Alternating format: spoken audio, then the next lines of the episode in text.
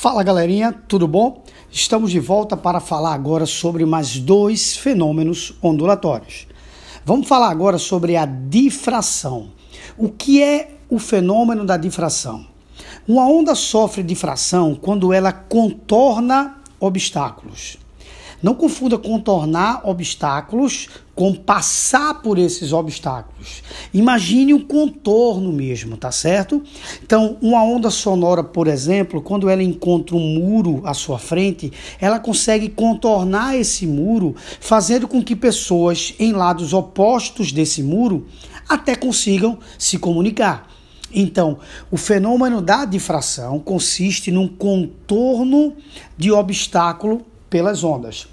Nesse fenômeno, quando a gente para para analisar as características da onda, praticamente não há alteração alguma a não ser na forma da onda. Porque na hora que ela contorna o obstáculo, ela se espalha um pouco mais, podendo passar, por exemplo, de uma frente de onda plana para uma frente de onda circular. Mas nenhuma outra característica da onda vai sofrer alteração. Outra coisa importante é entender que a difração nem sempre é possível. Apesar de todas as ondas, tanto mecânica quanto eletromagnéticas, poderem sofrer difração, nem sempre essa difração ela é possível. A possibilidade da difração está atrelada às dimensões do obstáculo quando comparada ao comprimento de onda da onda. Por exemplo, se o comprimento da onda for menor ou bem menor que o obstáculo, essa difração praticamente não existe.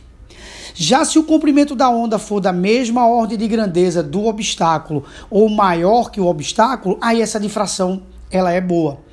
Por isso que a gente não encontra muito no cotidiano difração da luz, porque o comprimento das ondas luminosas é pequeno é da ordem de 10 a menos 7 metros. Então, para uma onda contornar bem o obstáculo, esse obstáculo deve ter dimensões microscópicas.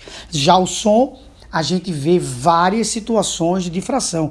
Por exemplo, eu estou aqui no estúdio fazendo a gravação desse podcast com ele totalmente fechado, porque qualquer barulho lá fora possa ser que penetre nesse estúdio, esse som sofra difração e venha a atrapalhar o meu áudio, tá bom?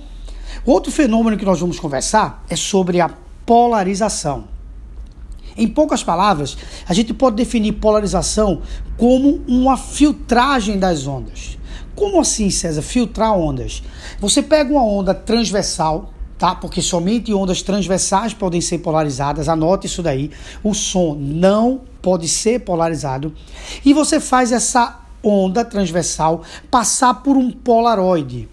Essa onda vai estar vibrando em várias direções. Por exemplo, imagine isso daí, ela vibrando em várias direções. E ela vai passar por um filtro polaroide que vai fazer com que essa onda vibre na direção do filtro.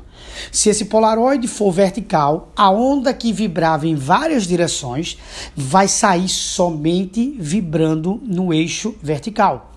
E na medida que você faz isso, você filtra essa onda, você reduz a intensidade dessa onda.